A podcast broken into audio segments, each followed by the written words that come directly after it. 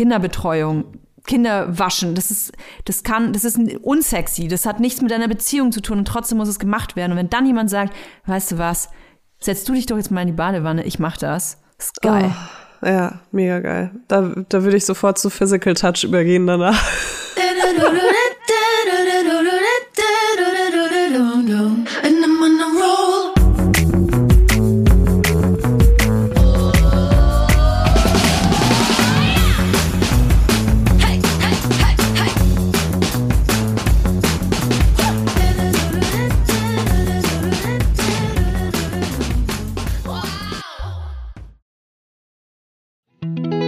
Jetzt kommt Werbung. Kommen wir zu unserer heutigen Werbepartnerin. Das ist Tamaris. Tamaris. Tamaris. Tamaris. Tamaris begleitet uns tatsächlich ja jetzt schon seit einiger Zeit. Nicht nur Laufsteg erprobt, sondern auch bei mir zu Hause in Hackelburg. Ich habe tatsächlich ein ultra bequem, also ich bin jetzt halt eher von einer bequemen Sparte, musst du wissen, Leila. Ich habe mir Sandalen bestellt. Du läufst wie auf Wolken. Ich weiß nicht, was Tamaris macht. Ich weiß nicht, wie die diese Sohlen hinbekommen. Das ist wie so ein Memory Foam Effekt. Das ist unglaublich. Es ist alles bequem. Es fühlt sich alles an wie auf Hausschuhe laufen. Selbst die High Heels, die ich damals in äh, Hamburg aufnannte. Die ich ja jetzt auch Die ich dir mir nachgekauft hast, ja. obwohl es ja mein Schuh ist. Ähm, selbst da kannst du super bequem laufen, was ich krass finde, weil ich finde alle High Heels unbequem, aber Gut, vielleicht ist das auch Zauberei. Ich weiß es nicht. Vielleicht ist es Zauberei, vielleicht ist Tamaras aber auch einfach eine Brand, die äh, Frauen in jedem Alter eine treue Lebensbegleiterin sein möchte. So schön, weil die Schuhe von Tamaras wirklich sowohl in den Alltag passen, euch auf eurem Spielplatzbesuch begleiten, aber auch Schuhe sind für die ganz besonderen Tage. Ich habe auch mhm. letztens bei einer Influencerin gesehen, dass sie auf ihrer Hochzeit Tamaris High Heels anhatte. Und das war keine Kooperation, Leute. Die hat sie sich wirklich ausgesucht. Weil die bequem sind, weil ja, die geil voll. aussehen Du kannst den ganzen sind. Tag darauf rumlaufen, tanzen, alles. Ne? Und äh, es gibt ja auch nicht nur super schicke Schuhe bei Tamaris, die bequem sind, sondern auch geile Sneakers ich bin ja so jemand, ich ziehe immer gerne weiße Sneakers an. Mhm. Ich habe inzwischen sogar so verschiedene Sneakers für verschiedene Situationen, weil ich gerne auch auf Veranstaltungen Sneakers anziehe. Dann will ich aber die ja, sauberen anziehen. Ja, mach ich auch. Deswegen habe ich jetzt Baustellen-Sneakers und ich habe Ausgeh-Sneakers. Und es gibt bei Tamaris einfach so ein schönes Paar Sneakers und der heißt einfach Sneakerweiß. Ihr könnt das einfach schauen auf der Tamaris-Webseite. Es ist so ein Prototyp von einem Sneaker, aber der hat halt so noch, noch so einen Twist, weil wenn ihr nicht ganz weiße Schuhe mögt, dann könnt ihr euch den in Flieder zum Beispiel kaufen, was ich voll die schöne Farbe finde. Und dann hat er einfach so fliederne Stellen. Wie nennt man das? Das sieht gut aus. Ein, Flie ein Fliederfleck. Wenn ihr euch jetzt sagt, Mensch, den Fliederfleck von Leila, den möchte ich auch an den Füßen haben, den bekommt ihr bei Tamaris, aber nicht nur das. Es gibt ganze Styles. Ihr könnt euch quasi von Kopf bis Fuß in Tamaris reinschmeißen. Und natürlich gibt es bei uns ein kleines Goodie, denn wir haben einen Code. Damit spart ihr ganze 15% auf tamaris.com. Der Code heißt Vibers15. Alles groß geschrieben. Vibers15. Hey, ich sag euch, diese schwarzen Lackpumps mit dem Riemchen, die braucht wirklich jeder braucht die, sogar Leila. Der Code ist gültig, solange ihr diese Werbung hört. Und alle weiteren Bedingungen zum Einlösen des Codes sowie den Link findet ihr wie immer auch in unseren Shownotes. Werbung Ende. Einen wunderschönen Montag wünschen wir euch. Hier, eure Vibers. Das sind Layla Lowfire und Toya Diebel, meine kleine Wenigkeit. Wir sitzen in unseren Home-Studios, in unseren professionellen Home-Studios. Eure wären wahrscheinlich noch professioneller. Eigentlich, wenn ihr, wenn ihr uns mit so einem iPhone aufnehmen würdet oder mit so einem An billigen Android von 2002, dann wäre die Technik ähnlich wie unsere. ah, ich finde es schön, dass du es immer dazu sagst, dass die Leute auch wissen, dass sie für ihr Nichtgeld, was sie nicht bezahlen, wenigstens auch nichts bekommen. fair, das nenne ich fair. Nein, wir, wir steigern uns natürlich. Ähm, das ist ganz einfach. Je mehr, je mehr Leute zuhören, desto besser werden wir. So ist es. Leila, wie geht's dir? Das fragt man sich ja viel zu selten in den heutigen Zeiten. Ich bin krank. Hast du schon wieder Corona? Nee, ich glaube nicht. Ich habe mich noch nicht getestet heute, aber die letzten Tage hatte ich es noch nicht. Ja, keine Ahnung, ich bin mega krass verrotzt und äh, wirklich doll verrotzt einfach nur und fertig. Okay, und warum, das kommt die wichtigste Frage dieser Folge, warum siehst du dann heute so gut aus? Was ist mit deinen Haaren los? Ah, danke, Toya. Was geht bei deinen äh, Haaren, ey? Was ist mit deinem Hals? What the fuck? Hast du es noch nicht? Doch, du hast es schon gesehen, oder? Ja, aber das ist ja immer noch da. Ich habe gedacht, das ist ein Aufkleb. Das ist aber kein echtes Tattoo. Ich, Leila, also ich, ich stotter gerade so, Leila mir, das könnt ihr ja nicht sehen, ihren Hals in die Kamera reckt. Du hast einen fetten Tigerkopf auf dem Hals, das ist aber nicht echt. Es ist ein Leopard und ich bin jetzt endlich für immer asozial. Ist das echt? Es ist echt, ja klar. Es ist echt. Ich würde jetzt ungern dran rubbeln, weil es ist noch relativ frisch, aber. Darf ich noch mal sehen? Boah, ist das krass. Es ist voll geil. Es ist richtig krass geil. Boah, ist das geil. Ist heftig geil. Wie oft habe ich geil gesagt? Es ist geil. Mark Fischer gemacht. Ist das unbezahlte Werbung, wenn ich ihn nicht bezahle? Ach, da. ein Influencer, wir zahlen mir gar nichts. Nee, ey, sie ist mega, es ist mega geil, krass. Es ist mein bester Freund. Ich liebe Leopard. Ja. Ich könnte mir überall, äh, ich habe ja auch lauter so Raubkatzen tätowiert. Ich glaube drei Stück. Ich finde es voll geil. Wirklich? Ja. Fett. Natürlich nicht auf dem Hals. Bin ich voll eifersüchtig. Was, hat, was, sagt, hm. dein, was sagt dein Kind? Mama, du hast da Dreck. Mein Kind sagt, ähm, der Leopard ist ein sehr lieber Leopard, der beißt nicht. ich habe gesagt, mein Leopard beißt dich nicht. Aber Leoparden können schon beißen, aber mein Leopard beißt dich natürlich nicht. Aber meine nicht. nicht. Weil du mein Kind bist, habe ich gesagt. aber nur deswegen. Ich würde gerne Bezug nehmen auf die letzte Folge. Die hieß mhm. ja Rabenmilfs mit Milcheinschuss. Übrigens, wie ich finde, einer unserer allerbesten Titel neben Geburtswurst. also wir haben, ja, wir haben ja eh schon ganz tolle Titel, aber der ist auch wunderbar gewesen. Und äh, eine äh, junge Frau hat uns äh, geschrieben und wollte Bezug auf das Wort Rabenmutter nehmen, was wir ja mit Rabenmilfs gemeint hat. Sie hat uns geschrieben, hallo ihr beiden, ich möchte mich kurz für Rabenmütter stark machen. Entgegen der Redewendung sind Raben nämlich ziemlich tolle Eltern. Tatsächlich sind Raben ausgesprochen schlaue Tiere und sehr behütende Eltern, die sich gerne um ihr Nachwuchs sorgen. Ob sie mit den Raben schon gesprochen hat, würde ich ja gerne wissen. Ja, dass in der, äh, der deutschen Sprache die Bezeichnung Rabenmutter trotzdem für eine schlechte Mutter genutzt wird, ist die Folge eines alten Missverständnisses. Seit ich das weiß, nehme ich es als Kompliment auf, wenn mich jemand als Rabenmutter bezeichnet. Okay, das heißt, uns wird auch das Rabenmutter-Dasein jetzt abgesprochen, weil wir ja keine Nichts dürfen fürsorglichen wir Eltern sind. Eltern sind. Nichts dürfen wir mehr. Interessant. Ich würde gerne wissen, was das für ein altes Missverständnis ist, aber auch das werden wir in einer der nächsten Folgen. Wir brauchen irgendwelche Spoiler, ja. irgendwelche Cliffhanger. Genau, lass uns das einfach durch zehn Folgen jetzt durchziehen. Ja. heute euer Rahmenmilf-Update. Ja. Ja, wir wollten ja heute, also Moment, das würde ich gerne nochmal anders formulieren. Äh, mhm. Äh, du wolltest ja heute über Beziehungen sprechen. Wir können es noch anders formulieren. Also du wolltest auch über Beziehungen sprechen, wusstest aber nicht, was du dazu zu sagen hast. ja, irgendwie, also ich, ich weiß nicht, ich finde gerade, ich, ich bin gerade so kopfmäßig sehr voll mit Dingen, ja. muss ich sagen. Und Beziehungen haben da jetzt gerade keinen großen Raum. Hm. Glaubst du, das sagen nicht vor allem Leute, die zum Beispiel äh, nicht in einer festen Beziehung sind? Mm, nee, würde ich nicht sagen. Also es hatte bei mir auch schon immer, äh, unabhängig von meinem Beziehungsstatus, würde ich sagen, einen großen mhm. Raum, weil, weil es mich einfach mega interessiert. So generell, ne? So Beziehungskonstellationen und was man in Beziehungen irgendwie tun kann, um irgendwie äh, ja, das besser zu können und so weiter. Ähm, das hat bestimmt auch so äh, biografische Gründe bei mhm. mir. Aber ähm, es gibt einfach Phasen, wo ich mich, glaube ich, intensiver damit auseinandersetze als jetzt gerade. Einfach, okay. ich bin gerade so mit anderen Bereichen, also gar nicht so ähm, irgendwie so Single-Sachen, die sind auch gerade gar nicht so da, sondern einfach irgendwie, bei mir ist gerade so Arbeit, Kind und so. Also ich will das jetzt nicht alles aufzählen, aber ähm, keine Ahnung. Deswegen war ich so, als du das gesagt hast, war ich so, okay, ich glaube, ich höre tue ja einfach zu und stelle ein paar Fragen. Mhm. und, aber äh, erst will ich, ich dich ausquetschen, weil ähm, was mich, mich? schon, in, ja, natürlich, denn wenn du das so sagst, bedeutet das auch, dass du äh, dich zum Beispiel nicht datest? Weil wir haben in den letzten Folgen schon mal rausgehört, dass du dich schon ab und zu mal datest. Ja, tue ich schon. Aber es ist irgendwie gerade nicht so, kennst du das nicht? Manchmal sind Themen nicht so relevant. Wenn ich dich jetzt über, keine Ahnung, Sex frage oder so, sagst mhm. du mir mhm. bestimmt auch, dass es gerade nicht so relevant für dich ist. Würde ich dich Und kurz fragen nochmal, was genau du meinst. das ist, äh, weißt du noch, wie, du, wie deine zwei Kids entstanden sind? Puh. Die zweimal, die du die letzten vier Jahre Sex hattest? Nein. Nein, aber ähm, deswegen, also es ist halt irgendwie so, weißt du, du kennst das doch, oder? Man hat so verschiedene Themenwelten, die um einen rumschwirren und manchmal sind sie da und manchmal sind sie halt nicht da. Ja, wie so eine Torte stelle ich mir das halt vor. Manche, genau. die, die, die, so ein Tortendiagramm und der, die Arbeit oder Business-Kind nimmt sehr viel ein und dann vielleicht in meinem Fall Partnerschaft und dann ist natürlich Sex äh, vielleicht ein eher kleiner, ein kleineres Tortenstück. So ein Tortenstück, das man so eineinhalbjährigen gibt, um damit die mal daran nuckeln und dann schmeißt es einfach einen Hund in den Topf. So. Das ist mein Sex. Du wartest einfach, bis sie es selbst auf den Boden schmeißen, damit du es wegmachen kannst ja. und sagen kannst, oh nein, hm, schade, kein Zucker für dich heute. Genau, dann esse ich das vom Boden. So sieht mein Sexleben aus. Oh Gott. Ja.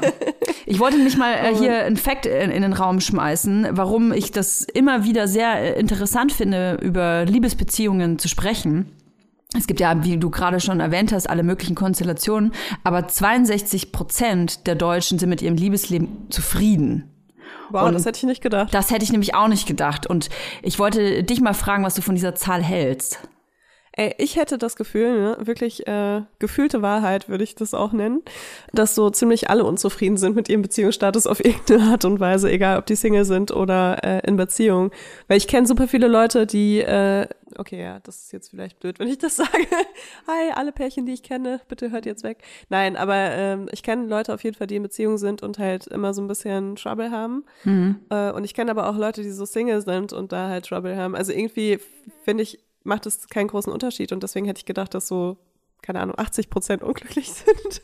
so schlimm das auch klingt. Ich frage mich halt, ob das was, ja, ob das vielleicht jetzt, ich weiß nicht, von wann diese Zahlen sind, ne, wann die erhoben worden sind. Aber vor ich kann Corona. mir halt vor Corona, ich kann mir vorstellen, dass natürlich diese Pandemie und jetzt ein Krieg, der spielt sicherlich damit rein, dass man sich mit sich selber, also dass man mit sich selber unzufrieden ist und vielleicht das auch gar nicht so definieren kann. Man ist einfach unzufrieden. Und wenn man generell unzufrieden ist, wie soll man denn dann zufrieden in der Beziehung sein?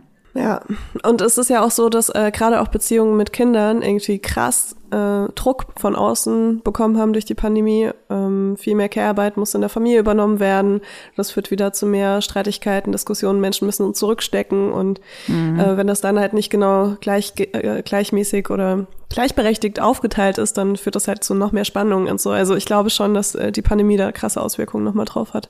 Ich weiß nicht, ob du die Zahlen jetzt auch vor dir liegen hast. Aber ja. ach, hast du, verdammte Axt. Ich wollte dich nämlich raten lassen, dann sage ich es einfach so.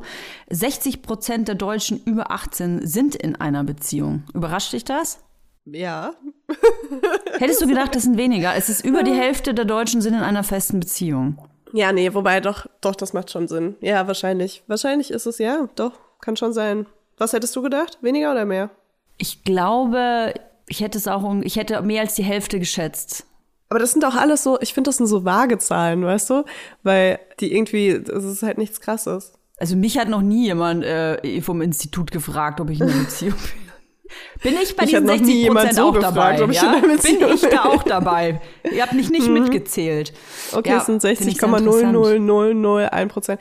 Ähm, was ich äh, auch gar nicht geglaubt habe von den Zahlen, die unsere Redakteurin Julia, jetzt dürfen Sie, wir dürfen sie benennen, oder? Die Probezeit wurde verlängert. Herzlich willkommen im Team, Julia. Nicht, nein, nein, nein, nein, stopp, stopp, stopp. Nicht Probezeit wurde verlängert. Die Probezeit ist abgeschlossen. Ja, okay, okay, okay. Julia ist jetzt fester Bestandteil hinter den Kulissen und ein bisschen, man darf, macht sie manchmal so einen kleinen Vorhang auf und steckt ihren Julia-Kopf durch und äh, zeigt, dass sie unsere Weiß Redakteurin das schon? ist.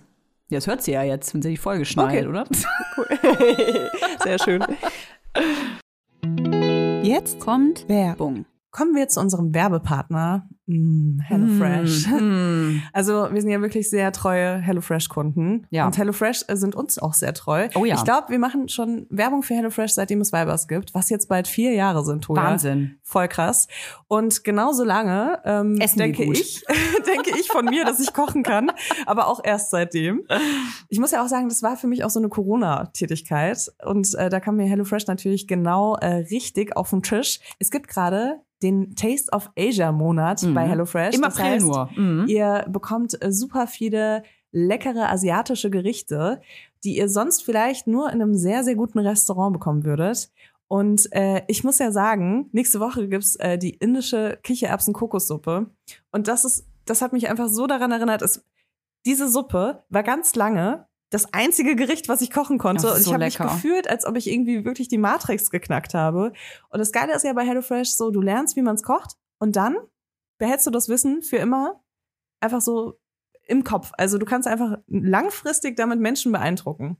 Das Tolle ist, man kocht in nur 30 Minuten Gerichte mit frischen Zutaten und Gewürzen, die euch verzaubern und in kulinarische Welten einladen, die ihr vielleicht normalerweise nicht kennenlernen würdet. Und ich sage euch, ihr könnt damit kochen. Ich, auch wenn ihr nicht kochen könnt, mit HelloFresh könnt ihr kochen. Ich empfehle euch brandheiß einen knusprigen Basilikum-Tofu auf Bulgur mit Ofengemüse, Rucola oh. und einem cremigen Dressing.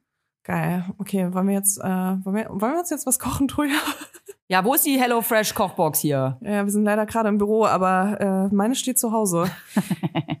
Genau, du hast äh, jede Woche die Auswahl von über 30 Rezepten oder du lässt dich überraschen.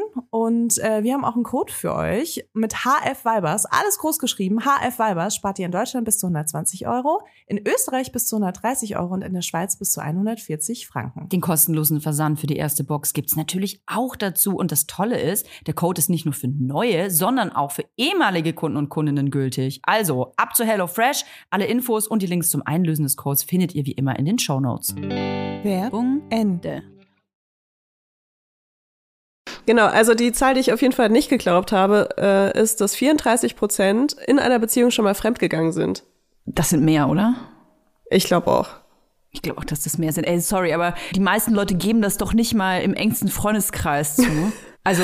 Ja, voll. Stell dir vor, jemand ruft dich an. Hallo, hier ist so ein Institut für Umfragen. Sind Sie schon mal fremdgegangen? Ey, ganz ehrlich, wenn ich fremdgehen würde, würde ich sofort auflegen und sagen, ey, du hast mein Handy schon wieder durchgeschaut. Ja, oder du machst es proaktiv äh, und rufst beim, rufst beim Gesundheitsamt an. Ja, also ich wollte mal ganz kurz sagen, ich bin gestern fremdgegangen. Du, ich glaube, dass die meisten Leute, ähm, weil ich gerade gesagt habe, äh, vor den engsten Freunden das nicht zugeben, ich glaube, die meisten Leute geben das nicht mal vor sich selbst zu. Mhm. Dass sie fremdgegangen sind. Also wir, wir berufen uns hier auf eine Parship-Studie, die auf jeden Fall äh, nicht so ganz wissenschaftlich ist. Bist du fremdgegangen? Habe ich dich schon ein paar Mal gefragt. Ich bin noch nie fremdgegangen in meinem Leben. Und ich gebe damit auch immer an, weil ich das irgendwie ganz cool finde. Ja, ich gebe damit auch immer an. Ich finde das ehrlich gesagt auch ein tolles, ähm, ich finde, es ist ein sehr edler Charakterzug. Eigentlich darf man dafür gar keine Medaillen bekommen, weil für mich das eine Selbstverständlichkeit ist, dass man äh, ne, den Gegenüber nicht bescheißt. Aber ähm, ja, anscheinend ist das halt so, dass man da schon drauf stolz sein kann, wenn man es nicht Aber wurdest hat. du schon mal betrogen?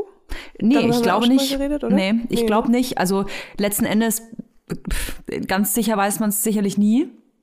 Aber nicht, dass ich, ich wüsste, ich wüsste es nicht. Ich weiß, dass mal, mein Freund hat mal, ähm, oder ein Freund, nicht mein Freund, ein Freund hat mal, ein Ex-Freund, sagt man ja im Deutschen, äh, hat mal mit mir Schluss gemacht und hat äh, direkt danach eine andere gehabt. Da ist natürlich, mhm. da liegt das natürlich nahe, sehe ich jetzt mittlerweile im Nachhinein so, wahrscheinlich hatten die schon mal was, ne? Kann schon sein. Aber ich habe ihn nie gefragt oder auch aus dem Grund, weil ich es im Nachhinein dann auch nicht mehr wissen wollte. Ich dachte, komm, mhm. das tue ich mir nicht mehr an. Ja, so eine Situation hatte ich auch schon mal. Also ich war, äh, mir hat es auch nie jemand irgendwas gesagt, aber ich hatte auch schon mal eine Situation, wo direkt danach äh, das so übergegangen ist. Äh, zu, so, also mein Ex-Freund ist übergegangen zu einer Freundin von ihm, die nur eine Freundin war natürlich die ganze Zeit, wo ich schon so war, so, mh, mm, ich hatte das Gefühl, dass sie schon sehr interessiert an ihm ist und hat ihm das auch schon mal gesagt und er war so, hä, nein, auf gar keinen Fall. Und dann so zwei Tage später gefühlt. Hä, bist du ah, bescheuert? Ja, das ist deine neue Freundin. okay. Ja, aber ähm, die haben sich, glaube ich, auch ganz gut gefunden. Okay, schön für die. Fahrt zur Hölle! ja, ist auch schon so lange her. Ich glaube, die sind auch nicht mehr zusammen, aber. Da ja. sind die schon. Hm. Sie hatten auf jeden Fall beide ähnlich, ähnlich unangenehme Eigenschaften. Eigenschaften ist ein guter, ist ein guter Stichpunkt, Leila. Was sind denn für dich so Eigenschaften, äh, Zutaten einer Beziehung, die Potenzial hat, langfristig zu funktionieren. Jetzt mal, wir, wir sprechen, wenn wir von Beziehung sprechen, wir, wir beide haben ja zum Beispiel auch äh, ein bisschen unterschiedlichen Blick auf, was eine Beziehung ist, was das, das bedeutet, können wir vielleicht auch mal definieren. Ich spreche jetzt nicht von einer monogamen Festbeziehung. Vielleicht kann es einfach mal eine Beziehung sein, so wie jeder das von uns jetzt auslegt. Ich finde, also Kommunikation ist so oberste Prio in Beziehungen. Also wenn man gut miteinander reden kann und zwar auch über Sachen, die halt auch kränken können, äh, dann ist das für mich schon so, würde ich sagen, 70 Prozent. Oder also irgendwas zwischen 60 und 70 Prozent von, mhm. von mhm. meiner Beziehungstorte, die ich gerne hätte. Und dann ist auch so ein bisschen natürlich die Art, wie man miteinander umgeht. Ähm, aber das ist ja auch Kommunikation eigentlich, ne? Mhm. Ja.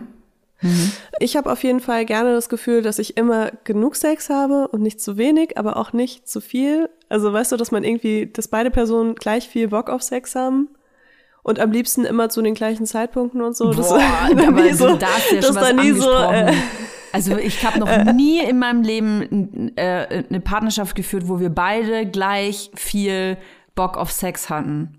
Okay, ich weiß, das ist so jetzt mega Utopie, was ich sage, aber du hast mich ja gefragt, ne? Ja, ja. Äh, was, was für mich zum Beispiel auch okay wäre, wäre, äh, wenn einer mal mehr Bock hat und dann das äh, in der anderen Phase der Beziehung der andere mal mehr Bock hat, weißt du? Mhm. Was ich halt richtig schlimm finde, ist, wenn eine Person immer mehr Bock hat und die andere Person immer weniger Bock. Weil dann mhm. ist da so ein Ungleichgewicht, das zu so ekligen Dynamiken führen kann. Und ähm, was eine Beziehung für mich auch inzwischen auf jeden Fall braucht, ist halt eine krasse Perspektive. Also, dass man zusammen so plant und sich Ziele setzt und sich so zusammen die Zukunft ausmalt, auf jeden Fall. Ähm, das ist mir halt irgendwie inzwischen voll wichtig. Wenn du jemanden datest, jemanden neuen kennengelernt hast, gehst du dann in dieses Treffen rein mit ähm, nicht falsch verstehen, nicht, dass du diese, die, die, das jetzt auf den Zettel geschrieben hast und denkst, ich muss das jetzt fühlen, ich muss das jetzt denken, weil sonst war das Date kacke, sondern quasi mit dem leichten Gefühl rein, ich, wenn ich mich mit diesem Typen weiter treffe, mit diesem Menschen weiter treffe, dann muss ich mir alles mit dieser Person vorstellen können damit es weitergeht. Nee, gar nicht. Aber ich bin auch gar niemand, der irgendwie so beim Dating auf der Suche ist, ne? Also ich bin eher so, Was bei mir das? gibt's noch so andere Phasen, bevor das überhaupt relevant wird für eine potenzielle Beziehung. Also wenn ich jemanden kennenlerne, dann find, will ich den erstmal attraktiv finden mhm. und kennenlernen und äh, irgendwie mit dem Sex haben und eine gute Zeit haben. Und wenn ich dann merke, wow, irgendwie der Sex ist super und man kann sich auch richtig gut unterhalten mhm. und ich fange an, mich wirklich für den Menschen zu interessieren, dann lerne ich den nochmal ganz anders kennen und dann ist es so auf dem Tisch, dass es so eine potenzielle Beziehung werden kann. Und das heißt nicht, dass diese Phasen irgendwie super lang sein müssen, die können auch mal ganz, ganz kurz sein, mhm. aber generell gehe ich ans Dating eher so ran, dass ich halt irgendwie guten Sex haben will und gute Gespräche und dann so beziehungsmäßig kommt das dann entweder von alleine oder nicht, wie halt in den meisten Fällen, weil ich bin jetzt niemand, der sich irgendwie so auf jede Person einlässt, auf jeden Fall. Also gar nicht. Gute Gespräche. Du hast aber auch schon mal gesagt, du, wenn du jemanden kennenlernst, dann darf der auch einfach mal gern die Schnauze halten von Sekunde genau. eins und es gibt das nur Sex. Das ist dann Phase eins. genau. Ja, also das sage ich halt oft, wenn ich äh, frustriert bin von Gesprächen, ne? Weil es kann das halt auch kaputt machen. Ich habe halt gerne auch mal Sex einfach mit der Vorstellung von der Person, die ich habe, mit einer Projektion sozusagen. Mhm. Mhm. Das, äh, das, ist dein Fetisch, glaube ich. Das ist mein Fetisch, ja. Oh Gott, ich kann mir so tolle Menschen vorstellen, das kannst du dir gar nicht vorstellen. Dein Fetisch ist, sich seine, eine eigene Version in die Hülle eines Menschen rein zu projizieren. Mm, oh mein Gott, ja, das ist total. Wer, weißt du, was geil wäre, wenn du dann während dem Sex so ähm, Zwiegespräche führen würdest? Weil du dir dann selber das Gespräch so, oh ja, genau, äh, sag noch mal, dass du Bikinis geil findest. Ja, ich finde Bikinis geil. Was hältst du von gleichberechtigter Elternschaft? Oh ich liebe Gott, gleichberechtigte Elternschaft. ja, ja, voll. Äh, eine Sache würde ich gerne mal kurz sagen, weil mhm. ich glaube, vielen Leuten ist es nicht bewusst. Ich mache seit wirklich sehr vielen Jahren Podcasts, wo ich auch sehr intensiv über äh, Beziehungen und Sex spreche und vor allem aber auch über eins, nämlich meine Wünsche. Mhm. Und äh, das ist was, was einen sehr verletzlich macht, weil ähm, eben die Möglichkeit besteht, dass wenn man neue Menschen kennenlernt, dass die sich einfach äh, sechs Jahre Podcast durchhören ah. und dann genau das ah. werden, was man sich wünscht. Und ich äh, will da nicht so zeitlich genau drauf eingehen, aber ich hatte das schon mal. Weil sie die Rolle dass, äh, spielen, äh, versuchen zu genau. spielen. Genau. Aha. Ich hatte das schon mal, dass jemand so komplett äh, eine Persönlichkeit angenommen hat, von der ausgegangen Heftig. ist, dass sie mir gefallen könnte. Und ich kann mal so sagen, es hat sehr gut funktioniert ah, und es war sehr, krass. sehr schlimm für mich, ähm, als es dann irgendwann so gebröckelt ist. Und äh, es gibt einfach sehr viele schlimme Menschen da draußen. Und ja, das wollte ich einfach mal loswerden, weil ich denke die ganze Zeit schon, seit Anfang dieser Folge denke ich darüber nach, wer in Zukunft irgendwie diese Folge hören könnte und mir irgendwas so vorspielen könnte, weißt du? Ja, ey, das ist da, also da muss man aber echt ein crazy äh, Psychopath sein, Mann. Also jemand, der sich, aber da, das, das ist ja, das ist ja quasi eine Eigenschaft von Psychopathen, ne? Und auch gerne mal von Narzissten. Mir ist noch nicht ein äh, nicht crazy Psychopath begegnet. aber das ist wirklich, das ist krass, weil das ist ja auch, ähm, um da nochmal drauf einzugehen, das ist ja, wenn man diesen Podcast hört und uns zuhört und in deinem Fall ja über sehr viele Jahre äh, in einem Beziehungs- oder Sex-Podcast, dann kann man ja wirklich, ähm, man kann ja sich Sachen anlernen. Also mhm es ich meine, es kann auch gut sein, ne? Also gerade was so Sex angeht. Lernen, ja, ja, ja. Jemand mal einfach so, weiß nicht, 60 äh, Stunden Hörmaterial geben und dann mhm. hat er, dann macht er genau das, worauf ich Bock habe, ohne dass ich jemals mit ihm geredet habe. Das könnte natürlich auf jeden Fall von Vorteil sein, aber mhm. ja, ich weiß nicht, ob das so geil ist, auch, auch für mich. Das ist, glaube ich, nicht so cool, wenn ich weiß, dass jemand das nur macht, weil, weil er mir gefallen will. Also ich sag dir mal, was für mich gute Zutaten sind. Ja, für sehr eine, gerne. Für eine langfristige, oder für eine gute, für eine gut funktionierende Beziehung. Ich fange jetzt mal nicht von meiner eigenen an, sondern vielleicht eher so dieses, ähm, wenn man sich kennenlernt. Für mich absolut mega hot, mega sexy, dass ich sofort umfalle und denke, oh Gott, ich will mit dir Kinder haben, ist eine Mischung aus Humor und Intelligenz.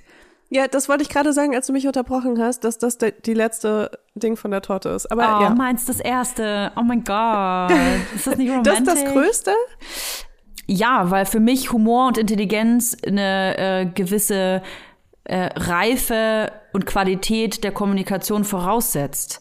Finde ich überhaupt nicht. Nee? Also ich hatte irgendwann mal das Ding auf jeden Fall, dass ich mich sehr über einen sehr langen Zeitraum mit jemandem getroffen habe und humormäßig richtig geil. Aber ja. es, wirklich, ich habe mit diesen Menschen in einem Dreivierteljahr kein einziges ernstes Gespräch geführt. Und ich dachte auch Aha. immer, das wäre irgendwie so ein Großteil, aber ich finde, Deep Talk ist auf jeden Fall eine meiner Liebessprachen. Ja. Und ich finde, das muss halt so äh, beides da sein. Weil wenn jemand nur witzig ist und nur albern, dann denke ich mir irgendwann so, keine Ahnung, was ist was ist dir passiert im Leben? Das weißt ist du? aber, das finde ich, das muss man unterscheiden. Also ich, ich ähm, stehe nicht auf Clowns, ne? Also das ist ja dann im Prinzip auch eine Rolle, die man spielt, wenn man immer nur witzig sein will und sich über alles lustig macht und aus allem einen Gag macht und so. Das ist ja auch eine ähm, gewisse Art der Unsicherheit. Man versucht ja, ja irgendwie ja. Was, was da ähm, einzunehmen. Ich meine eher, meine, meine Vorliebe des Humors ist eben dieser intelligente Humor, nicht albern sein, auch mal albern sein. Aber ich meine, ich brauche jetzt nicht den Humor beschreiben. Das ist, jeder von uns hat einen eigenen Geschmack für, für Humor. Aber wer. Man kann es immer ganz gut mit Serien beschreiben. Was ist deine Serie, die du humormäßig richtig unterschreiben würdest? Äh, The Office. Okay, The Office. Ja, dachte ich mir. Bei mir wäre es äh, Brooklyn 99. das kenne ich gar nicht. Kannst du nicht? Nee. Okay. Also Office ist so, ähm, für alle, die das nicht kennen, ähm, Stromberg hat es eins zu eins deutsch adaptiert. Ich finde Stromberg auch cool, aber einfach nur, weil es die exakte eins zu eins Kopie von The Office ist. The Office ist aber noch besser. Unfassbar witzig. Ja. Und wenn jemand diesen Humor versteht und mit mir da gemeinsam drüber lachen kann, auch so Family Guy und so, ich, das ist genauso mein Ding. Und ähm, ich finde, oder ich, vielleicht sagt das jeder über sich selber, ich habe einen sehr speziellen Humor und wenn man dann jemanden findet, der über die gleichen Sachen lacht und ähm, die gleichen Seitenhiebe macht und so, die versteht und man lacht über die Witze, dann, also ich, das finde ich so, das ist, das, da strömt in mir Liebe. Wenn ich weiß, mein Partner ja, ja. lacht mit mir zusammen über Dinge, die wir gut finden, so. Und du, weil du Deep Talk sagst, damit meine ich ja diese, diese Intelligenz, die ich da voraussetze, dass man gemeinsam auf einem ungefähren Level ist. Weil, wenn man jemanden hat, der viel schlauer ist als man selbst, dann finde ich, ist da oft die Gefahr da, dass man sich bevormundet fühlt. Ne? Es gibt ja Leute, die es auch gerne raushängen lassen, ne? dass man ja oder nicht ernst genommen, also so genau äh, im, im Kontrast jetzt so, ne, dass man halt merkt, okay, da ist jemand, der macht sich noch nicht mal die Mühe, das zu erklären, was er dir gerade mitteilen wollte, weil er irgendwie das Gefühl hat, du verstehst es nicht. Ja, aber genau das hatte ich tatsächlich schon, dass jemand, der sehr polit also politisch wahnsinnig versiert war und ich bin jetzt wirklich kein kompletter Grünschnabel auf dem Gebiet, aber der hat so getan, als wüsste ich wirklich gar nichts. So gar nichts, gar nichts. Und ähm, es gibt Leute, denen das Spaß macht, fortzuführen, wenn du was nicht weißt. Und es sind ja. Leute, die dann gerne auch zum Beispiel, und das finde ich so eine eklige Art, und es gibt sicherlich auch in vielen Beziehungen Fragen stellen. So, ach, Echt, du interessierst dich für Politik? Ja, wer war denn 1964 Bundeskanzler? Weißt du, und dann denkst du dir, und selbst wenn du das vielleicht eigentlich weißt, nachdenkst, bist, läuft dir doch sofort, wird dir sofort heiß und denkst warum, dir so, warum musst du dich rechtfertigen? Warum ne? musst du, also, ja, warum bringst du mich überhaupt in die Situation? So. Ja, und ja, ähm, ja vielleicht unangenehm. ist es mir dann unangenehm, dass ich es vielleicht nicht ad hoc weiß, aber warum bringst du mich überhaupt in die Situation? Und ich finde, das ist zum Beispiel auch ähm, ein großer Pfeiler in so einer äh, gut funktionierenden Beziehung und es ist gerade für eine langfristige Beziehung wahnsinnig wichtig, dass diese Art der Kommunikation den anderen nicht fortzuführen, und dem anderen nicht das Gefühl zu geben, schlechter zu sein oder ähm, nicht intelligent genug zu sein, schle einfach schlechter zu sein als man selbst, das ist das, ist das pure Gift. Ja, ja, finde ich auch. Sehe ich genauso. Also ab dem Punkt, wo man sich gegenseitig auch nichts Gutes mehr will, ist es irgendwie für mich eine gescheiterte Beziehung. Ja, ja, total. Und ich glaube, man weiß aber oft nicht, dass man gar nicht mehr nur das Gute für den anderen will. Ich glaube, das ist ein ganz schleichender Prozess dass man vielleicht auf einmal merkt, oh, der nervt mich, sie nervt mich. Das finde ich zum Beispiel gar nicht so schlimm. Man kann sich auch mal nerven. Das finde ich normal, weil jeder hat so ein unterschiedliches Nähebedürfnis. Mhm. Und das halt äh, so synchron zu halten, ist für mich genauso unmöglich wie äh, die Libido synchron zu halten, weißt du? Mhm. Das finde ich in Ordnung. So Nerven finde ich nicht schlimm. Ich finde, es ist halt eher dieses, äh, wenn man den anderen wirklich versucht, unglücklich zu machen, in, auf irgendeine Art und Weise, das kann ja auch einfach so ihn auf äh, seine Fehler die ganze Zeit stoßen sein oder sowas, weißt du? Ich glaube, das Ohne, merkt man also, aber manchmal und jetzt nicht gar nicht. konstruktiv oder so. Ja, klar, kann man auch unbewusst machen. Aber das, äh, ja, ich wollte nur sagen, dass das mit dem Nerven, das ist für mich ausgeschlossen. Und es mit dem Sex, ne? So Weil du meintest, dass das für dich so eine hohe, äh, so einen hohen Stellenwert hat. Das äh, hätten wir uns vor fünf Jahren unterhalten. Und du hättest mich gefragt, wie wichtig ist dir ähm, körperliche Zuneigung und äh, Sex in der Beziehung, dann hätte ich wahrscheinlich gesagt, ja, ist Platz zwei. Also es ist unfassbar mhm. wichtig. Ich hätte, ich hätte dann gesagt, ja, ich bin ein wahnsinnig sexueller Typ, äh, mir ist das wahnsinnig wichtig, ich habe gern viel Sex und äh, dann muss ich jetzt aber sagen, ein paar Jahre später mit zwei Kindern, zwei Kleinkindern, mit wenig Schlaf, mit einem anderen Körper, mit einem neuen Körpergefühl, ist das ein paar Stellen weiter runtergerutscht. Ja, ja. Und das kann ich aber total verstehen, ja. Es ist nicht schlimm. Ja. Und das ist, ähm, ich habe Freundinnen, die gerade schwanger sind, die ähm, mich das zum Beispiel, das ist so eine Frage, die voll aufkommt, so, ja, aber Gott, wie ist denn das dann? Äh, oh Gott, Victoria, wir haben schon seit acht Wochen nicht miteinander geschlafen. Ich bin im achten Monat schwanger, voll schlimm. Und ich dachte mir so, ja, ganz ehrlich, also sorry, aber acht Wochen ist ja gar nichts. Ne? Also man, mhm. das ist ja sofort so ein äh, Druck dem man ausgeliefert ist, wenn man denkt so, oh Gott, wenn man in einer Beziehung acht Wochen nicht miteinander geschlafen hat, dann bedeutet das, dass die Beziehung scheiße ist. Nein, bedeutet das überhaupt nicht. Also muss es nicht bedeuten. Es war mal in einer Beziehung von mir tatsächlich schon mal ein, ein, ein Hinweis darauf, dass es nicht so gut läuft. Kann, kann es auch, finde ich, immer sein. Aber muss es nicht. Ich kann das total äh, nachvollziehen, weil ich dachte auch, dass ich niemals irgendwie eine Beziehung ohne Sex führen könnte, ohne dass es mir fehlt. Ähm, aber ich glaube, wenn man halt Kinder kriegt, dann ändert sich so krass der Fokus. Und bei dir ist es ja jetzt irgendwie nochmal verlängert, auch dadurch, dass du noch ein zweites Kind bekommen hast. Und ich bin mir auch sicher, dass sich das bei dir auch nochmal ändert. Ey, ganz Oder, ehrlich, wann? Naja, was heißt sicher? Wann? Wann? Sag mir einfach nur, du kannst mir eine Uhr geben und mir dann mit dem Zeiger einstellen, wann ich in, in diesem Uhrzeigerkosmos Sex haben soll. Ich habe ja ich, ganz ehrlich, aber das muss ich sagen, Toja, das finde ich ist nicht so das Argument, weil ähm, ich kenne das auch, wenn man Bock hat, dann kriegt man das überall unter, weißt du? Ja, aber, aber ich glaube, es ist einfach diese sind, die Kita hat zu. Ich habe hier Aber hast du so krass eine Libido gerade? Ach ja, das, ich, ich merke schon, es ist so ein kleines, zartes Pflänzchen, das sich hier gerade so durch, durch den Boden stößt. Eben, es ist ein zartes Pflänzchen. Wenn es wieder so ein richtig ausgewachsener Baum ist, so dann findest du auch die Zeit dafür. Lella, meine Kinder, ein Kind ist immer wach. Und ist immer, wir sind hier zu Hause. Das ist die, ich ja, habe gerade die Nachricht bekommen, dass ich nächste Woche. Ist vielleicht Woche, auch gemein, sowas zu sagen. Ich habe nächste Woche ist die Kita auch zu, ja. Ich habe, also jetzt oh die dritte Gott. Woche, zwei Kinder rund um die Uhr. Ich bin heute seit 5.30 Uhr wach. Ich muss um mhm. 9 Uhr ins Bett gehen. Ich weiß nicht, wann ich Sex haben soll. Es ist, ich weiß, ich weiß nicht wann. Ich, weißt du, wann es gehen würde? Wenn das Kind Fernsehen schaut und ich das andere umgeschnallt habe.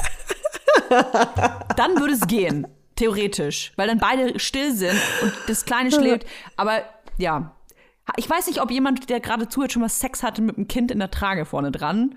Ich, also, ich nicht.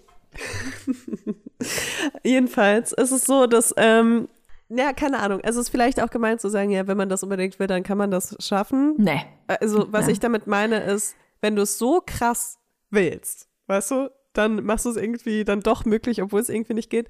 Aber äh, ich, ich sehe auch, dass es halt kein Alltagsding ist, ne? Also du kannst es halt nicht irgendwie so, äh, ja. Aber das wird auch wieder anders sein bei dir, wenn die Kids ein bisschen älter sind. Wenn die endlich also, beide Fernsehen schauen, ja? Wenn die wenn endlich, endlich beide Fernsehen schauen, dann mache ich Paw Patrol an zwei Stunden lang und dann geht die Tür zu und Mama und Papa gehen oh so richtig Gott. schön ein abrödeln. Ja. Ey, ganz ehrlich, ich fände das so witzig, wenn du so ein rotes Negligé mit so, mit so Fell, also natürlich Fake Fur, äh, so ein richtiger Milchfummel hast. Ja, total. Und dann auch so High Heels und dann kommst du kurz den Fernseher lauter machen und dann gehst du rüber ins Schlafzimmer. Dann, dann stöckle ich so rüber. ja. Äh, habe ich schon mal gemacht oh tatsächlich. Habe ich schon mal gemacht. Weiß ich noch. Da habe ich mir was richtig Schönes angezogen, äh, das Kind noch schnell äh, gestillt und dann schnell rübergehuscht. Mhm. Ja, es ist wirklich schwer. Ja. Aber so ist das. Man muss da einfach durch. Es, äh, das finde ich übrigens auch, das ist ein Garant für eine äh, gut funktionierende Beziehung, wenn man über solche trockenen Pausen, sag ich mal, wenn man äh, da herüberkommt, weil dann sieht man nämlich, aus was die Beziehung besteht. Was ist die Exist was ist diese diese Essenz? Deiner Beziehung? Auf welchen, auf welchen Pfeilern ist diese Beziehung aufgebaut? Es gibt Beziehungen, aber die sind. Das ist so ein bisschen so, da fühle ich mich jetzt persönlich angegriffen, sorry, dass ich dich unterbreche. Ja. Aber ähm, weil das halt nicht deine Tortenstücke sind, die so groß sind. Ne? Das kann sein. Also Sex gehört ja. nicht. Ähm, und bei mir ist es schon so, ähm, es heißt nicht für mich, dass es schlimm ist, wenn die Beziehung irgendwie auch zu einem Großteil aus Sex besteht, ähm, sondern das ist halt das, was ich irgendwie dann auch suche. Und äh, zu sagen, dass das irgendwie schlecht ist, finde ich dann auch. Nein, nein, das habe ich nicht gesagt. Dass, dass es schlecht ist, das würde das würde ich mir gar nicht anmaßen. Aber man muss sich bewusst sein, dass wenn man äh, eine Beziehung führt und zwei kleine Kinder macht, also sich entschließt, Kinder zu machen, dass, äh, dass dein sexuelles Leben dann äh, nicht mehr in dem gleichen Ausmaß stattfinden wird, in einer gewissen Zeit, wie es vorher war. Das ist ein Fakt. Und dann muss man. Ich sag dir ganz ehrlich, Toja, als Menschen mir das gesagt haben, als ich schwanger war, war ich so, hä? Auf gar keinen Fall wird das bei mir passieren. Ne? Mhm. Und ich meine, ich bin, ich habe mich mit diesen Themen schon wirklich sehr lange auseinandergesetzt und war mir trotzdem so sicher, weil ich es mir nicht vorstellen konnte, mhm. dass ich irgendwie anders werde. Und vor allem in der Schwangerschaft, weil ich ja auch so einfach, meine Libido war so mega krass drüber. Ich in der ersten auch. Ja. So, deswegen war ich mir sicher, dass das nicht einfach mit dem Tag der Geburt aufhören kann. Ja, aber wie ich es gerade beschrieben habe, es ist ja wenn du zwei kleine Kinder hast und die Kita ist zu und es ist Corona und du hast keinen Babysitter, dann ist es nicht möglich. Du kannst. Mann, Toja, sag mir einfach Bescheid, wann ich bin da. Du kommst sofort jetzt hierher, nimm deine Kinder mit. Also es ist ja faktisch nicht möglich. Und was ich damit sagen will ist. Aber nur, wenn du das rote Negligé anziehst. Für dich aber dann, ne? Nur für, für dich. Mich? Du musst ja, das anziehen. Du musst das, die Kinderbetreuung anziehen. Ja. Nein, du, du hast da was falsch verstanden. Mein Freund muss das anziehen. Jetzt wirst du aber hier ein bisschen dreist. Ich, ja, ich passe schon kostenlos auf deine Kinder auf. was ich damit sagen will, ist, wenn man sich entschließt, zwei kleine Kinder zu machen oder generell eine Familie zu gründen, dann muss man sich damit auseinandergesetzt haben, dass es sein kann, dass ähm, gewisse Dinge, auf die man vorher vielleicht Wert gelegt hat, wie Party machen, essen gehen, viel Sex haben, rund um die Uhr überall in der Wohnung, dass man gewisse Dinge vielleicht mal kurz zurückstellen muss. Das kann man ja alles wieder genauso machen, wie man es davor gemacht hat. Aber es gibt Phasen, hm. äh, wo das halt nicht so laufen wird. Und dann äh, muss man darüber sprechen in der Beziehung und sich fragen, packt man das so? Also ist, ist jeder, ist je, weil das habe ich schon so oft gehört in Beziehungen, wo dann der Typ irgendwie, äh, vor allem die Typen, muss ich sagen, die brauche ich auch nicht gendern, dann so, äh, ich habe ja gar nichts mit zum Bumsen gerade, weißt du? Also, dass die dann frustriert sind, weil äh, die Frau vielleicht, weil sie fünf Stunden Haushalt gemacht hat und äh, 20 Mal ein vollgeschissenes Kind gewickelt hat ähm, und äh, dauernd stillen muss, dass die dann vielleicht nicht mehr so viel Bock hat, sich aufreizende Wäsche anzuziehen, das ist irgendwie nicht jedem Menschen klar. Mm, ja. Boah, ich finde so Typen auch echt richtig unangenehm. Essen auf dem Tisch, ich habe acht Stunden gearbeitet und jetzt will ich Sex, jetzt will ich einen Blowjob. Oh Leg das Kind ey. weg. Das, das ist ja nicht mal so, dass das irgendwie eine kleine Prozentzahl ist. Das sind sicherlich viele. Ja, weil die halt nicht diesen Hormon, äh, diese Hormonumstellung auch so krass haben wie Frauen, ne? Wenn ein Kind kommt. Ja, wir arbeiten ja da dran, ne? Äh, bei dem muss das alles so im Kopf passieren, weißt du, was bei uns irgendwie so total ja. instinktiv passiert ja. und ja, unangenehm auf jeden Fall. Ich finde nichts unattraktiver als jemand, der gerade ein Kind in die Welt gesetzt hat und dann irgendwie äh, andere Frauen irgendwie anbaggert oder boah, naja. Oh. Ist auch eklig. Ja. Ähm, bist du gerade glücklich in deinem Beziehungsstatus? Ja, auf jeden Fall. Richtig doll glücklich. Bist du glücklich? Ja. Sehr das sogar. freut mich. Sehr ja. sogar, weil. Das ist so ähm, fast so, als ob wir miteinander glücklich wären, aber sind, halt jeder für glücklich. sich. das ist eigentlich schön. weil ähm, wir sprechen ja heute so generell über Beziehungen, was einem in, in, einer Beziehung glücklich macht oder was man sich in einer Beziehung vorstellt. Ich glaube, dass das für mich einfach ähm, eine totale Genugtuung ist gleich das falsche Wort, aber es ist so eine ähm, Erleichterung, dass ich eine Beziehung führe, wo ich den Menschen, den Mann ähm, gut finde und auch noch sehe, dass er ein guter Vater ist. Mhm. So, also dass ich ähm, wüsste, selbst wenn wir uns zum Beispiel trennen würden, aus welchem Grund auch immer, dass ich wüsste, ich habe sogar einen guten Vater. So. Und das ist irgendwie gerade, was mir so ein bisschen, ja, es gibt mir gerade Halt, muss ich sagen. Weil letzten Endes hat man das Gefühl, so die ganze Welt brennt gerade. Und ähm, also ist mein persönliches Gefühl. Dann ist, tut es irgendwie gut, so einen Anker zu haben, ja. Voll, das hast du richtig schön gesagt. Schade, dass Schatzi die Folge nicht anhören wird, aber Schatzi weiß gar nicht genau, was ich hier Schicken wir ihm. er kennt noch gar nicht den Namen. Weiber. Das hast du nie gesagt. Ne? Das, hey, das kannst du ja, wenn wir doch irgendwann mal heiraten sollten, dann kannst du. Äh, du und ja, ich oder du, du und Schatzi? Wir beide. Nee, nee, wir beide meine ich so. jetzt.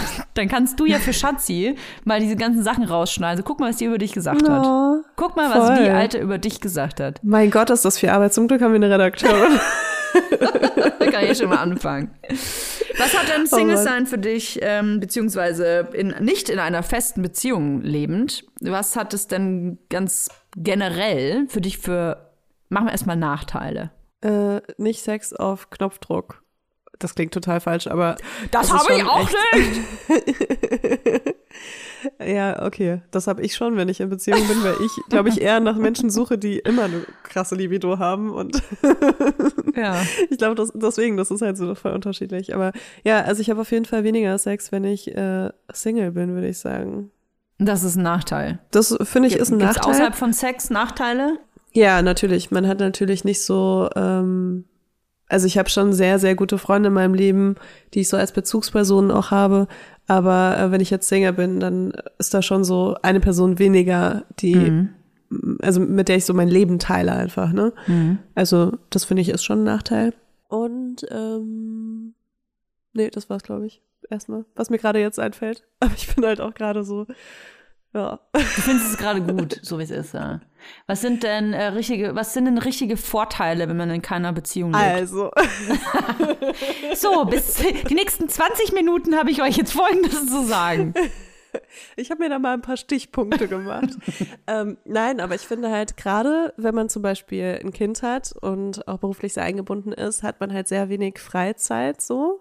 Das und stimmt. wenn man die dann auch noch mit äh, einem anderen Menschen teilt, dann ist es halt ja, also nee, das mit dem Menschenteilen, das ist gar nicht das Negative. Das Negative, finde ich, ist, dass man noch mehr ein schlechtes Gewissen hat, wenn man mal was alleine macht. Also ich als Mutter, und das ist bestimmt nicht gesund, habe eh oft ein schlechtes Gewissen, wenn ich was ohne mein Kind mache.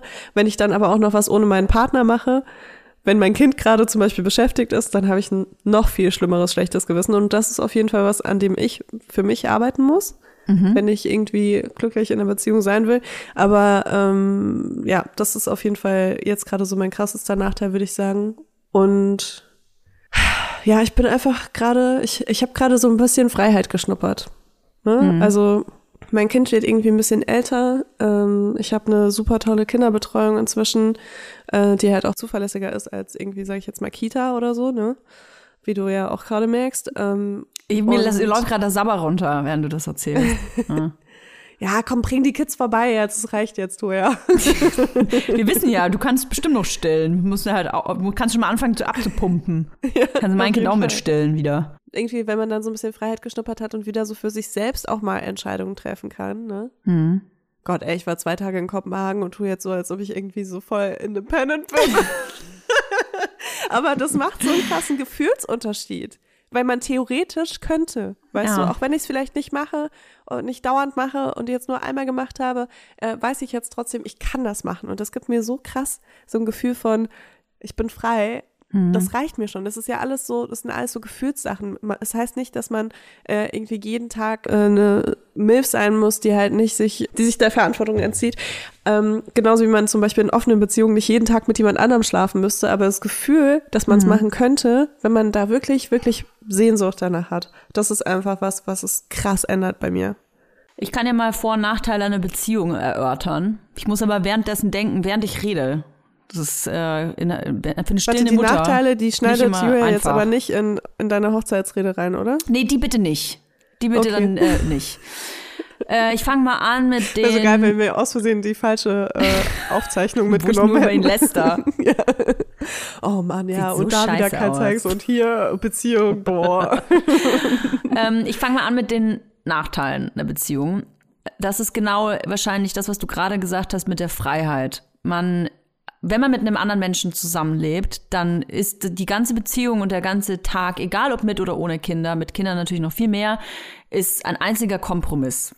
Du musst die ganze Zeit, also du teilst eben dein Leben, du teilst deine Wohnung, du teilst deine Sachen, alles muss in irgendeiner Form abgestimmt werden. Ich meine hier keine Erlaubnis, aber ich kann halt nicht einfach sagen, so, ich bin jetzt mal vier Stunden weg. Ich muss sagen, äh, fragen, miteinander diskutieren, kann man wie gestalten wie unseren Tag, äh, kann ich das jetzt machen oder nicht und kann ich jetzt duschen oder nicht, kannst du mal das Kind halten, äh, bringst du das Kind ins Bett, bring ich das ins Bett, das sind die kleinsten Fragen und alles muss abgestimmt werden und du machst die Dinge vielleicht dann nicht 100% so, wie du sie eigentlich tun würdest. Und das ist was, womit ich ganz, ganz lange zu kämpfen hatte. Übrigens am Anfang der Beziehung nie, weil ich am Anfang einer Beziehung sehr, da bin ich wie ein kleines Chamäleon. Ich passe mich dann sehr meinem Gegenüber an. Und ich finde das alles auch total schön dann. Ich kann ganz viel mich zurücknehmen und äh, auf die andere Person einlassen und mich in das Leben des anderen einfühlen. Aber je länger man zusammen ist, desto mehr wird man wieder man selbst, finde ich.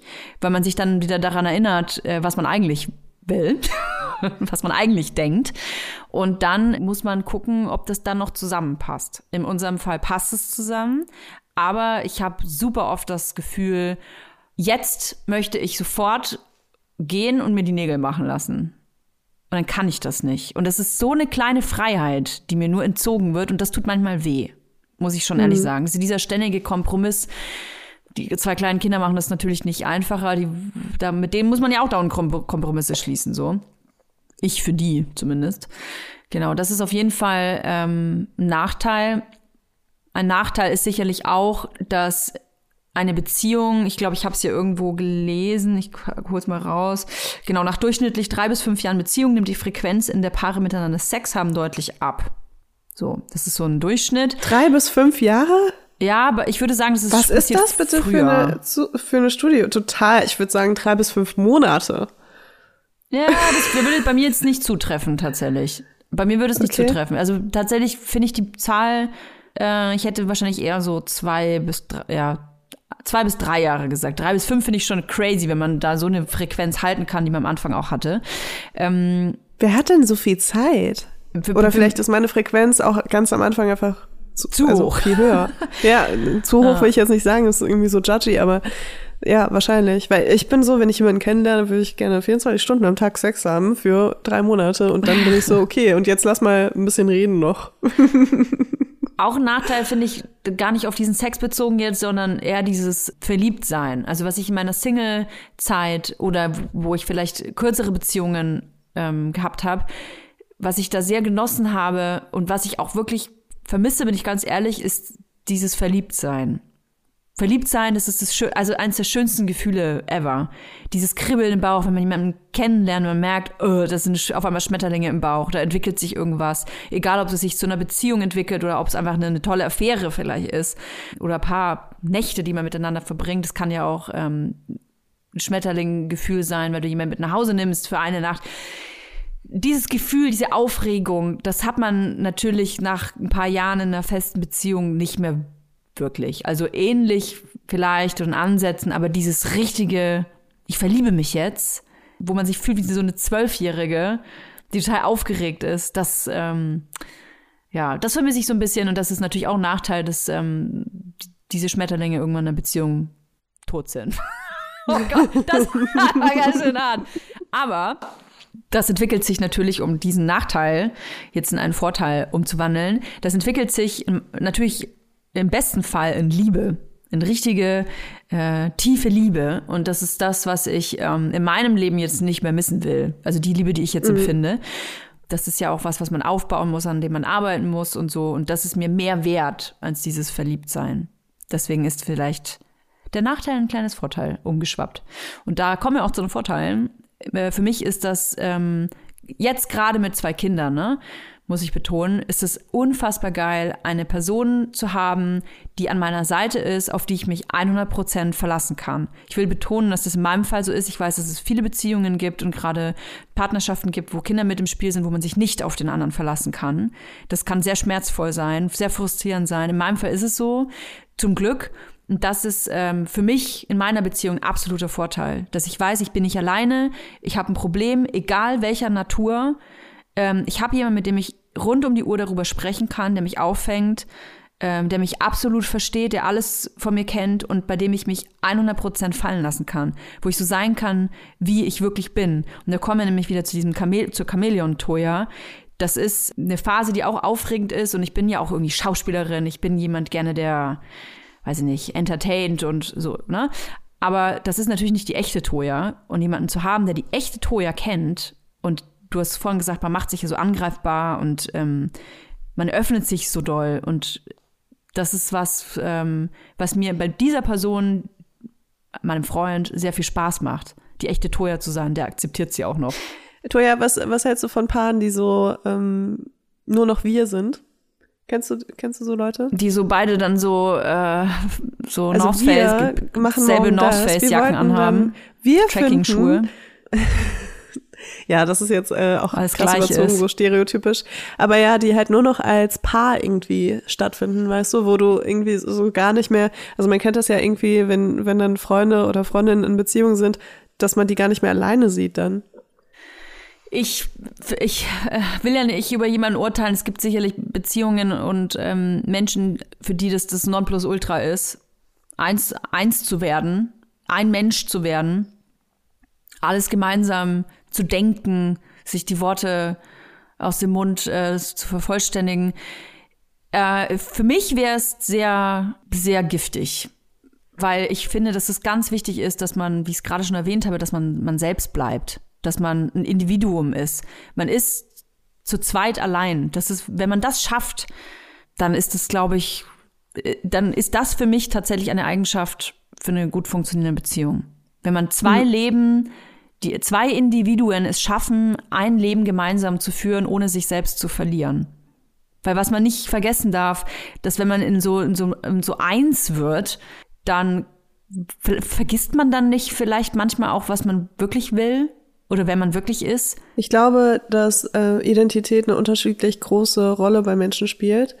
Äh, ich glaube, wir beide sind jetzt einfach Leute, für die äh, eine eigene Identität super wichtig ist, über, weil wir uns auch so darüber ähm, definieren, würde ich sagen. Jetzt einfach mal von uns beiden gesprochen. Bei mir ist es auf jeden Fall krass so. Und ähm, deswegen, also ich bin auch in Anfangszeiten von Beziehungen, ich würde sogar sagen, im ersten Jahr auf jeden Fall bin ich eher so, dass ich das noch so richtig genieße, dass man so ein Paar ist und äh, das so alles auch kennenlernen will als Paar. Und dann kommt irgendwann der Punkt, ist bei mir echt so nach einem Jahr eigentlich ziemlich genau, wo ich so merke, oh Mann, ich würde gerne mal wieder so eine eigene Person sein. Mhm. Und äh, wo ich dann wieder so ein bisschen versuche, Sachen für mich auch zu machen und mich selbst auch nochmal so ein bisschen zu finden. Und dann, wenn dann die Beziehung das, diese Phase auch gut mitgemacht hat, ne, dann finde ich, ist es mega geil. Weil dann ist nämlich ja. genau das, was du sagst, dass man irgendwie so zwei eigenständige Personen ist, äh, die aber halt ähm, eine sehr enge Bindung zueinander haben.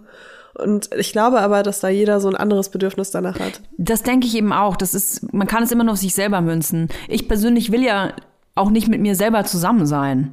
Ich, also ich habe ja meinen Partner nicht daran ausgewählt, ach, ach geil, der hat genau, der ist genau wie ich, kann, kann ich mich selber bumsen, super. Hey, ne? aber ihr habt doch dieselbe Frisur, oder? Fast, Leila, fast. Nur der Pony ist ein bisschen anders.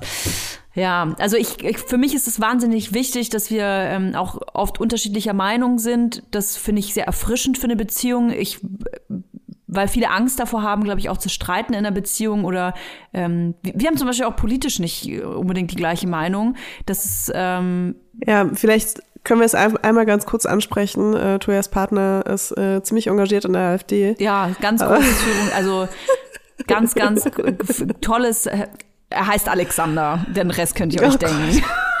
Wie schrecklich das Männer. einfach wäre. Nee, äh, um Gottes Willen. Nein, also so ist es nicht. Also möchte ich auch mal betonen. Ne? Aber hm. äh, wir haben einfach eine, da eine unterschiedliche Meinung und es sind äh, natürlich Reibungspunkte. Ich persönlich finde das aber gut. Man, man muss nicht, ähm, man muss doch nicht so gleichgeschaltet sein. Das ist ja auch eine Erwartung, die wir oft auch in unserer Bubble haben, in unserer Gesellschaft haben, dass alle gleichgeschaltet, jeder muss die, die, jeder muss grün wählen, jeder muss Lastenfahrrad fahren, jeder muss das, das, das, das, das. Nein, muss er nicht. Oder sie nicht. Man kann auch, es ist nicht eins nur geil und das andere ist nur scheiße so. Und das gilt in einer Beziehung auch. Man kann auch unterschiedlicher Meinung sein und sich trotzdem lieben. Äh, es gibt ja auch die Theorie vom äh, Paartherapeuten Gary Chapman, der sagt, äh, die Liebe hat fünf verschiedene Sprachen und mit diesen Sprachen kommunizieren Menschen in Beziehungen. Und je, je mehr äh, man irgendwie die Sprache der Liebe des anderen spricht, desto mehr geliebt fühlt sich der andere. Mhm. Ich weiß nicht, ob du davon schon mal gehört hast. Hab's nie gelesen, tatsächlich. Ich kenn's aber. Ich hab's auch nicht gelesen. Nee. aber ich kenne die Zusammenfassung. Du erkennst du deine Sprachen der Liebe? Hm. Also mein erster Gedanke war, als ich gelesen habe, die fünf Sprachen der Liebe, war ich so, ja, wie soll denn das gehen? Niemand spricht fünf Sprachen. Also ein kleiner, kleiner Prozentteil auf der Welt spricht fünf Sprachen. Vielleicht zwei. Ja.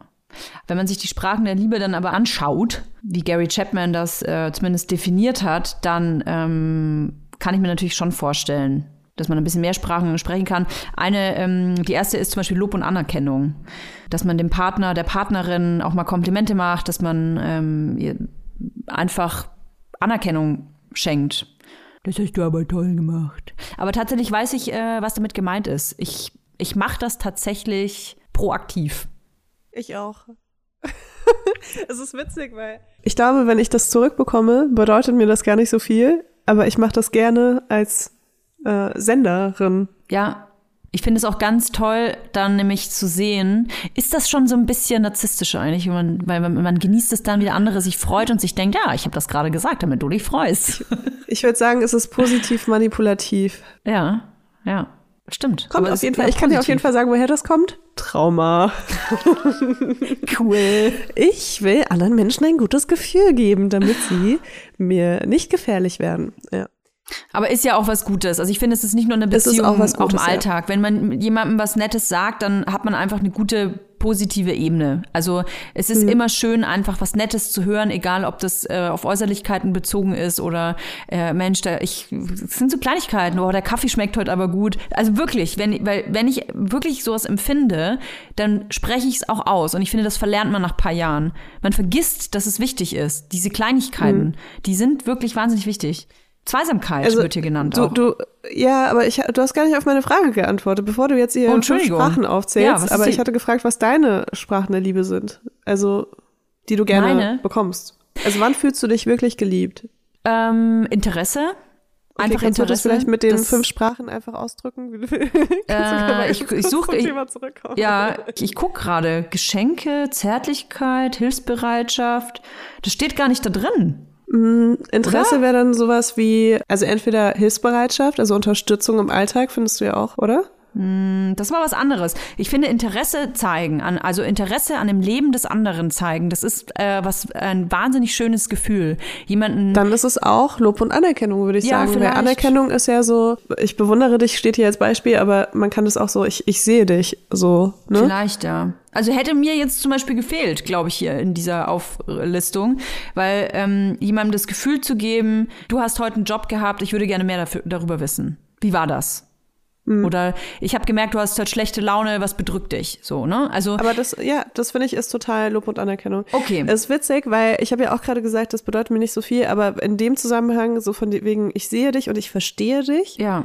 bedeutet es mir auch sehr viel. Es ist eine Wertschätzung. Es ist eine krasse Wertschätzung. Ich glaube sowieso, dass jede Person äh, diese fünf Sprachen spricht, aber ich glaube, es ist auch wieder so dieses Tortending, dass bei vielen Leuten einfach manche Anteile größer sind als andere. Mhm. Und bei mir ist es ganz krass, also meine zwei Sprachen der Liebe sind auf jeden Fall Quality Time und Physical Touch. Also mhm. Zweisamkeit und Zärtlichkeit sozusagen. Ich finde Zärtlichkeit so ein schlimmes Wort, weil das irgendwie so Wirklich? weich gespült ist. Ich finde Zärtlichkeit ein total schönes Wort tatsächlich. Okay. Ja. Es gibt ein schönes Buch übrigens, Zärtlichkeit der Völker. Che Guevara. kann man, kann man ja denken, was man will, aber ich finde, Zärtlichkeit ist einfach ein schönes, hat ja viele, kann ja in vielen verschiedenen Kontexten benutzt werden. Schönes Wort. Okay, ich krieg so einen leichten Kotzreiz. okay, crazy. Ja, das ist, ich finde, diese Folge macht, also mir jetzt auch krass bewusst, wie was man für unterschiedliche, einen unterschiedlichen Fokus haben kann, was einem in der Beziehung äh, wichtig ist. It's crazy. Ich finde sogar, dass das in Beziehung sich ändern kann. Äh, weil, also ich bin jemand. Ich, Sieht man ja. Ich bin immer in Bewegung, so weißt du, ja. also auch was alle Bereiche angeht eigentlich. Mhm. Und bin nie so, also wenn ich so wirklich mal im Stillstand bin, dann fühle ich mich oft unwohl damit. Mhm.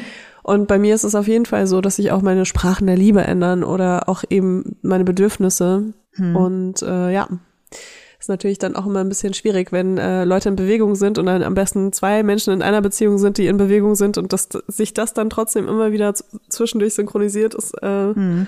ist eine Challenge. Lass uns mal durchstapfen hier in den Sprachen. Wir haben die alle schon irgendwie besprochen heute, deswegen würde ich jetzt gar nicht so viel krass drauf eingehen. Ähm, wir haben uns ja unsere Sprachen schon genannt, das ist ja eh das Allerwichtigste, was wir immer denken. Zweisamkeit ähm, ist wichtig. Geschenke von Herzen darf man jetzt aber nicht ver, vermischen mit, du musst jetzt äh, jeden Tag Schmuck mit nach Hause bringen, sondern das können auch äh, nicht materielle Dinge sein. Also hier steht zwar jetzt auch mal wie Blumen oder ein Lieblingsjoghurt. Ist bei uns tatsächlich ein Thema ich, mir macht es wahnsinnig viel Spaß, äh, Lieblingssüßigkeiten mitzubringen oder, also ohne Scheiß, irgendwie mal was Nettes vom Bäcker oder so. Äh, ich finde es einfach wirklich eine schöne Aufmerksamkeit, kann aber auch mal was Immaterielles sein, wie ein Zettel oder so. Ey, ohne Mist, meinen Zettel zu schreiben mit Ich liebe dich, in, in Spiegelschrank ins Badezimmer hängen oder so, das hat so krasse Auswirkungen auf äh, eine Laune, kann ich von mir nur selber mhm. sagen. Schwierig nur, wenn man es auf eine leere Klopapierrolle hängt, aber. Dann ist eher schlecht, ja, dann ist schlecht. Meine Sprache der Liebe ist passive Aggressivität. Dann haben wir hier Hilfsbereitschaft, also Unterstützung im Alltag, kleine Gesten und Dienstleistungen. Das kann sowas sein wie Mensch. Dienstleistung. Äh, also was ich zum Beispiel total äh, nett finde, ist jemandem Dinge abnehmen. Also das können mhm. so Sachen sein, lass mich das tragen oder ich mache heute die Küche. Das klingt alles so banal, das, was ich hier sage, aber wenn man in einer Beziehung lebt und gerade Kinder sind mit im Spiel, dann sind es Sachen, die belastend sind. Wirklich Haushalt, äh, Müll runterbringen, immer die gleiche Scheiße machen, jeden Tag, wenn man keine Hilfskraft hat, äh, das alles selber macht, Kinderbetreuung, Kinder waschen, das ist, das kann, das ist unsexy, das hat nichts mit einer Beziehung zu tun und trotzdem muss es gemacht werden. Und wenn dann jemand sagt, weißt du was, setz du dich doch jetzt mal in die Badewanne, ich mach das, das ist geil. Oh, ja, mega geil. Da, da würde ich sofort zu Physical Touch übergehen danach. ja, da sind wir auch schon. Physical Touch, Zärtlichkeiten, das Hasswort von Layla. Generell Berührungen, zum Beispiel wie Händchen halten, umarmen, einfach mal ein Küsschen vielleicht geben. Da habe ich ja, glaube ich, in irgendeiner Folge auch schon mal gesagt, dass ich finde, dass das ein, in meiner Beziehung einen krassen Impact haben kann, wenn man einfach mal jemand sagt, hey, du schaust halt echt hot aus. Du siehst auch richtig sexy aus. Aber einfach mal eine kleine Berührung wenn man das schon gar nicht mehr gewohnt ist. Es kann nach Jahren passieren, dass man sich nach zwei Wochen fragt, wann habe ich meinen Partner nicht das letzte Mal geküsst? Wann haben wir uns das letzte Mal umarmt? So einfach umarmt, liebevoll. Händ wann sind wir das letzte Mal draußen einkaufen gegangen und haben Händchen gehalten? Das sind so banale Sachen. Sollte man mal drüber nachdenken. Hm. Ich kann mir irgendwie nicht vorstellen, wie ihr beide Händchen, Händchen haltet draußen beim Einkaufen, weil ihr einfach zwei Kinder habt. Und ich glaube, It's impossible. Man, man braucht irgendwie so am besten zehn Hände mit zwei kleinen Kindern beim Einkaufen. Aber wobei, das wird auf jeden Fall noch mal krasser. Oh, Händchen halten ist was wirklich, wirklich Schönes. Ähm, ich finde, jeder kann sich mal jetzt zu Hause hinsetzen und mal sich selber fragen, was ist die eigene Sprache der Liebe? Was ist einem, worauf legt man Fokus? Worauf liegt man Wert? Und ähm, dann weiß man auch, was man selber für ein Typ ist, was man für eine Beziehung will oder ob man vielleicht auch einfach gar keine will. Ja, ich würde sagen, äh, wenn ihr jetzt in der Folge gemerkt habt, wow, all eure Bedürfnisse werden nicht vom Partner oder von der Partnerin erfüllt, dann dump him oder Tschüssikowski! Und das sagen wir jetzt auch zu euch. Tschüssikowski! Kommt auf die gute Seite. Jo, wir hören uns nächste Woche wieder. Geil. Bis dann. Tschüss. Der 7-One Audio Podcast-Tipp.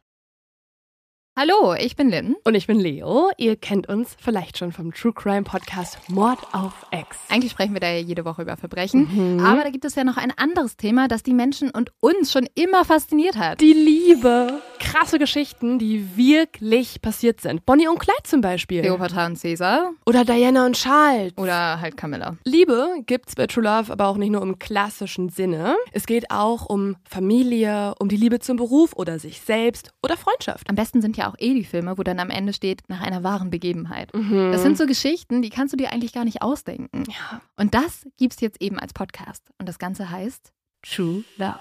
Ja, der Name sagt's eigentlich schon. Aus True Crime wird True Love. Krasse Geschichten, Plot-Twists und verrückte Protagonisten. Es ist also in anderen Worten ein Podcast für alle, die True Crime hassen, aber auch für alle, die True Crime lieben. Macht euch bereit für ein neues Podcast-Genre, True Love. Oh, ich kann es gar nicht abwarten, euch die Geschichte zu erzählen von zum Beispiel dem Jungen, der nach seiner Mutter gesucht hat. Jahrelang, auch wenn ich wahrscheinlich dabei heulen werde. Oder die Geschichte von Sissy. Also der Film ist nichts dagegen. Ab dem 20. Oktober, überall wo es Podcasts gibt, True Love. Echte Geschichten, wahre Liebe. Voller Werbespruch, oder? Ja, aber es ist ja auch schön. Der Podcast macht ja glücklich. Ja, deswegen jetzt am besten direkt abonnieren.